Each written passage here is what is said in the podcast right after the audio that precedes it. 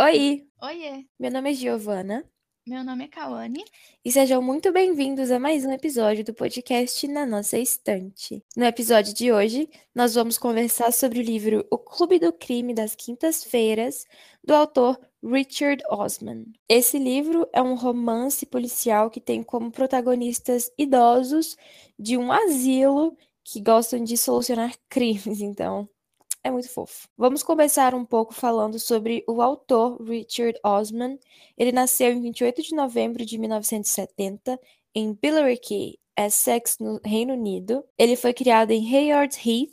A mãe dele, Brenda, era professora e o pai dele abandonou a família quando ele tinha 9 para 10 anos, o que afetou ele profundamente. Então, é, hoje em dia ele tem uma relação muito próxima com os filhos dele, que ele pretende não repetir o que, que o pai dele fez com a família dele. Ele tem um irmão mais velho chamado Matt Osman, e ele virou guitarrista. Ele estudou política e sociologia de 1989 até 1992. Foi onde ele conheceu seu futuro co-apresentador Alexander Armstrong, que eles fizeram um programa juntos chamado Pointless. A carreira dele como produtor é gigante, então nem vou conseguir aqui citar as coisas, né, que os programas que ele já participou e que ele produziu. O primeiro romance que ele escreveu foi O Clube do Crime das Quintas-Feiras, que é o livro que a gente vai falar aqui hoje. Ele foi publicado em setembro de 2020. E a gente leu esse livro porque ele foi parte do Clube Intrínsecos, foi a caixinha de abril, número 31. E a gente descobriu também que vai ter um filme desse livro. Inclusive, os direitos foram comprados pelo Steven Spielberg. E para quem não conhece, né, o Steven Spielberg, ele é um premiado cineasta, produtor cinematográfico, roteirista e empresário norte-americano. Ele é o diretor que tem mais filmes na lista dos 100 melhores filmes americanos de todos os tempos. Então, ele já participou, né? Ele já produziu vários filmes famosos, como, por exemplo, ET, o extraterrestre, Tubarão, A Lista de Schindler, Jurassic Park. Então, assim, acredito que o filme vai ser bem bom, né? O Richard aparece no Guinness Book, que é aquele livro dos recordes, sabe? Então, ele fez esse feito grandioso no programa de televisão dele, o Pointless. Ele tinha uma situação que ele era apresentado várias capitais, e aí ele conseguiu identificar 30 países em 60 segundos. Ele falhou a primeira vez, mas depois ele conseguiu, e com isso ele conseguiu segurar o título de pessoa mais rápida a nomear países, talvez, no livro dos recordes. É, e esse livro, O Clube do Crime das Quintas-Feiras, foi um fenômeno editorial que o mundo não via desde o lançamento de Harry Potter. Né? A J.K. Rowling ela lançou em 1997 o Harry Potter e a Pedra Filosofal. E esse livro aqui vendeu mais de 170 mil exemplares em menos de duas semanas no Reino Unido. Ele, inclusive, fez um contrato para três livros, mais três livros, né? E também teve os direitos para o cinema adquiridos pelo Steven Spielberg. E o Richard, ele usou muito, né, da fama dele por ele ser um astro da TV então ele aproveitou essa imagem para vender e promover esse livro, né? Inclusive vai ter uma sequência, né? Vai ter um segundo livro chamado O Homem que Morreu Duas Vezes, que está previsto para ser lançado aqui no Brasil em setembro pela editora Intrínseca. Richard, em uma entrevista, ele diz que ele foi muito influenciado pela figura do avô dele, que ele foi um policial. E ele confessa que, em outra vida, ele gostaria de ter sido um detetive, mas que a jornada dele seguiu caminhos distintos antes de se encontrar novamente com o mundo do crime na forma de um extraordinário sucesso literário, que é O Clube do Crime das Quintas-Feiras. Então, agora falando sobre o livro, a gente pegou aqui a sinopse que a gente encontra na Amazon. Toda quinta, em um retiro para aposentados no sudeste da Inglaterra, quatro idosos se reúnem para, segundo consta na agenda da sala de reunião, discutir ópera japonesa. Mas não é bem isso que acontece ali dentro. Elizabeth, Ibrahim, Joyce e Ron usam o horário para debater casos policiais antigos sem solução, confiantes de que podem trazer justiça às vítimas e encontrar os responsáveis por algumas daquelas atrocidades do passado. Com todos os integrantes acima dos 70 anos, o Clube do Crime das Quintas-Feiras não é a equipe de detetives mais convencional em que se conseguiria pensar, mas com certeza está mais do que acostumada a fortes emoções. Afinal, Joyce foi enfermeira por décadas. Ibrahim ajudou pacientes psiquiátricos em situações difíceis. Ron era um reconhecido líder sindical. E Elizabeth, bom, digamos que assassinatos e redes de contatos sigilosas não eram nenhuma novidade para ela. E aí o que acontece? Quando um empreiteiro local com projetos bastante questionáveis na cidade aparece morto, o grupo tem a oportunidade de seguir as pistas de um caso atual. Apostando em seus semblantes inocentes e habilidades investigativas estranhamente eficazes, além de trocas de favores clandestinos com a polícia, que apesar de todos os esforços parece estar sempre um passo atrás de seus colegas amadores, os quatro amigos embarcam em uma aventura, na qual as mortes do presente se entrelaçam com antigos segredos, e em que saber demais pode trazer consequências perigosas. Então aqui a gente consegue perceber que temos personagens bastante peculiares, né?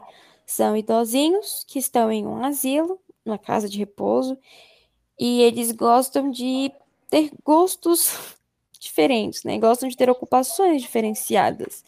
O que, assim, não é muito conhecido lá dentro, né? Só tem esse clubinho do crime. E a gente consegue ver a construção dos personagens de uma forma muito legal, né? Porque nem a gente está conversando a gente vê muito personagem idoso como se fosse assim uma pessoa, pessoa sábia, uma pessoa de muita experiência que tá lá para dar conselho, não sei o quê.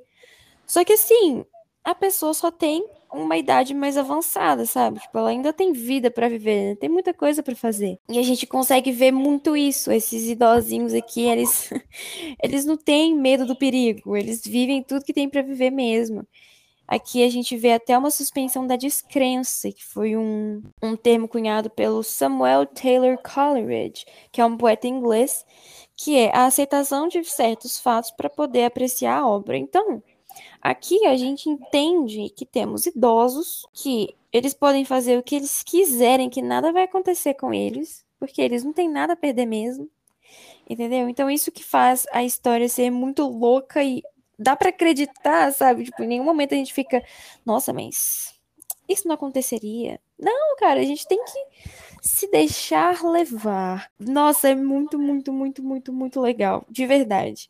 A gente tem a narração feita pela Joyce, de um lado, e a outra narração sendo aquele narrador onisciente, sabe? Então, assim, é, em um capítulo a gente tem a visão da Joyce, que é uma das integrantes do clube, e no outro a gente tem uma visão geral, porque aí não necessariamente tem a Joyce envolvida. E, véi, incrível! A gente lê e como a gente sabe que foi escrito por um humorista, é perfeito, assim, não tem nada engraçado forçado, sabe? Tipo, tudo engraçado de verdade, é muito bom. Sim, a gente ainda tem, assim, dois lados, né? Tem o lado da investigação, né? Que eles estão correndo atrás para descobrir o que, que aconteceu, tentando linkar as coisas, e a gente também tem a amizade deles, né? a história um pouco da vida deles ali, a amizade dos quatro, é, a vivência com outros idosos que vivem nesse retiro junto com eles. Então, é realmente muito fofo, né? Eu fiquei muito apaixonada por eles. Uma coisa que eu notei muito legal nesse livro é que o, a história de fundo deles, tipo assim, a história de vida deles, não é o principal. Então, a gente vê muito livro em que a gente tem o personagem ali no agora, mas o que ele fez 20, 30, 40 anos atrás é muito mais importante do que, que ele está fazendo naquele momento. E aqui a gente tem uma pessoa completamente formada, com décadas, décadas e décadas de história que formaram a personalidade delas, e a gente tem o que elas são agora. Então, é claro, eles têm as memórias deles, às vezes eles contam alguma coisa que aconteceu, mas é muito pouco comparado com a grandiosidade do que eles estão vivendo naquele momento, sabe? Tanto que muitas coisas da ori das origens deles e tal, a gente descobre a partir de conversas que ele, as pessoas comentam uma coisinha ou outra. tem outras coisas que a gente, até o final do livro, a gente fica assim, o que, que será que é isso? não tô entendendo até agora. A gente tem que supor e ligar os pontos, tipo a Elizabeth, né? Então, assim, não é como se fosse uma história formada a partir das histórias de cada um. É uma história que está sendo desenvolvida a partir daquele momento do agora, com as pessoas preparadas ali, já prontinhas ali, vivendo a partir daquele momento. Eu não sei se eu consegui explicar direito, mas eu acho que isso fez uma grande diferença no desenrolar da história, porque o autor não se preocupou muito em ficar preso na história dos personagens, ficar preso no que que o personagem fez há 27 anos, quando ele tinha, sei lá, uma casa no, no estado de tal. Tipo assim, não tem nada a ver, pouco importa, sabe?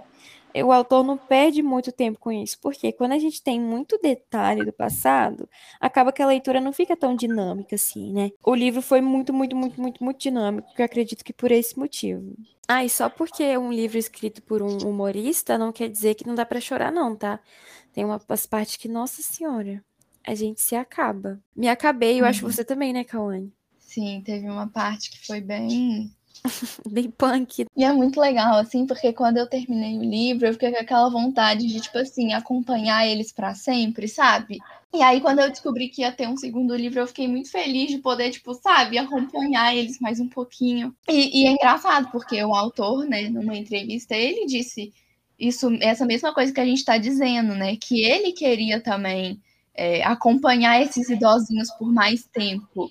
E ele até falou, né? Eu espero continuar com esse grupo de idosos durante muitos anos. Então eu fiquei muito feliz. E é um grupo de amigos legais, né, velho? Dá vontade de sentar na mesa e conversar com eles também. A Joyce fazendo os bolinhos dela, no meio das conversas super sérias. Assim, no meio da investigação, com os policiais na sala de jantar deles, eles super sérios. Ela chega com um bolo com conhaque, assim. O que vocês querem? Tudo, dei até vontade, fiquei até com vontade de comer os bolinhos que ela faz. Eu até procurei na internet receita. É muito fofo, porque a parte da Joyce não é apenas ela narrando assim, tipo, ah, pensei nisso nesse momento. Não, ela tá escrevendo tipo um diáriozinho, sabe? Então, essa parte da Joyce, cara, a Joyce, ela me lembra muito a vovó Juju do irmão do Jorel. Porque ela tá escrevendo lá o diário, né? Contando, tipo, ah, descobrimos esse crime, né? Vamos lá no início, sem trazer spoiler nenhum. Descobrimos esse crime, nós vamos investigar um crime atual. Mas espera rapidinho, eu preciso desligar o forno porque ele tá ligado ali, rapidinho. Aí ela vai lá, desliga o forno, né? Provavelmente. Aí no próximo parágrafo, voltei. Muito fofo, né? Parece a gente no Twitter, sabe? e, e, mostra outras partes da vida, assim, né? A Elizabeth, ela tem um marido, né? Eles são casados há muitos anos. Então mostra também essa relação dela com o marido, né? Eles vivem ali juntos há muitos anos. E aí vai mostrando a relação deles com outros idosos que vivem ali. Parece ser um lugar muito gostoso de viver, né? Na sinopse do, da Amazon até fala, né, que, que essa casa de aposentados, esse retiro fica lá no sudeste da Inglaterra. Então parece ser um lugar bem tranquilo. E aí eles ficam todos bonitinhos lá, né, participando de, de reuniões. Então tinha, eles se juntavam para jogar xadrez, depois eles se juntavam para assistir um filme, aí eles se juntavam para discutir ópera japonesa. Mas não era muito bem assim. Então é muito bonitinho ver assim o dia a dia deles e como que eles eram, né, como eles são unidos, não só os quatro, mas os quatro também, mas outras pessoas que vivem nesse retiro. Achei muito fofo, né? A Joyce tem uma filha, então conta também um pouco a relação dela com a filha. Ah, e não é só porque eles são idosos bonitinhos que não tem treta também, não. Tipo assim, tem barraco, tem bate-boca mesmo. É muito bom, é muito engraçado. A gente se vê dentro do asilo, vendo as tetas acontecendo, vendo as rixinhas, vendo as amizades se formando, sabe? É muito bom. Tem um filme que se chama Red, Aposentados e Perigosos. E esse é um filme, foi lançado em 2010, o primeiro, e o segundo foi lançado em 2013. Os protagonistas desse filme são aposentados, que eles têm um histórico aí de serem policiais ou serem ex-agentes da CIA. E aí eles se juntam para poder resolver uma questão. E cara, é mó legal ver eles assim super ativos, fazendo as coisas com as arminhas dele, sabe? Tipo, assim, eu fico pensando se a produção de Clube do Crime das Quintas-Feiras vai ser desse jeito. E quem será que vão ser os atores, sabe? Ai, a Elizabeth podia ser a Mary Streep, né? Ai, meu Deus! Quem seria a Joyce? Eu consigo imaginar só a vovó Juju a Palmeirinha! Não sei, a Joyce pra mim só poderia ser a Palmeirinha ou aquela atriz que faz American Horror Story, a Frances Sei, sei, sei, sei, sei, sei, sei. Acho que é esse o nome, não é Francis Conroy? Mas, cara, as personagens dela são muito problemáticas pra ser a Joyce. Ah, mas é porque ela tem cara de fofa. Eu não sei. Sempre que eu assisti a American Horror Story, eu não conseguia ficar, tipo, com medo, porque ela tem uma cara muito simpática. Eu acho ela muito simpatiquinha. Então, assim, como não tem como ser a Palmeirinha, né? Porque né, a Palmeirinha brasileira, pra mim poderia ser Meryl Streep fazendo a Elizabeth e a Frances fazendo a Joyce. Ia ser incrível. O nome de atores eu não sei de nada, mas pro Ron, eu consigo imaginar, tipo assim, uma pessoa que usa chapéuzinho, aquele, aquele tipo de gente que usa chapéu e terno em dias normais. Sei! Sabe? Tipo, usando uma blusinha de baixo, assim, meio xadrez, marrom, e fumando um cigarrinho, assim, tipo assim, super tranquilo, mas super sério ao mesmo tempo. E o Ibrahim, consigo imaginar alguém careca. Ai, o Ibrahim, eu imagino aquele ator, como é que ele chama? Que ele tem até um clipe de música que ele participa. Ele faz o o Gandalf em Senhor dos Anéis, o Ian McKellen. Nossa, demais, amiga. Imagina esse elenco, sério. Vamos mandar mensagem pro, pro Richard, falar, Richard, querido.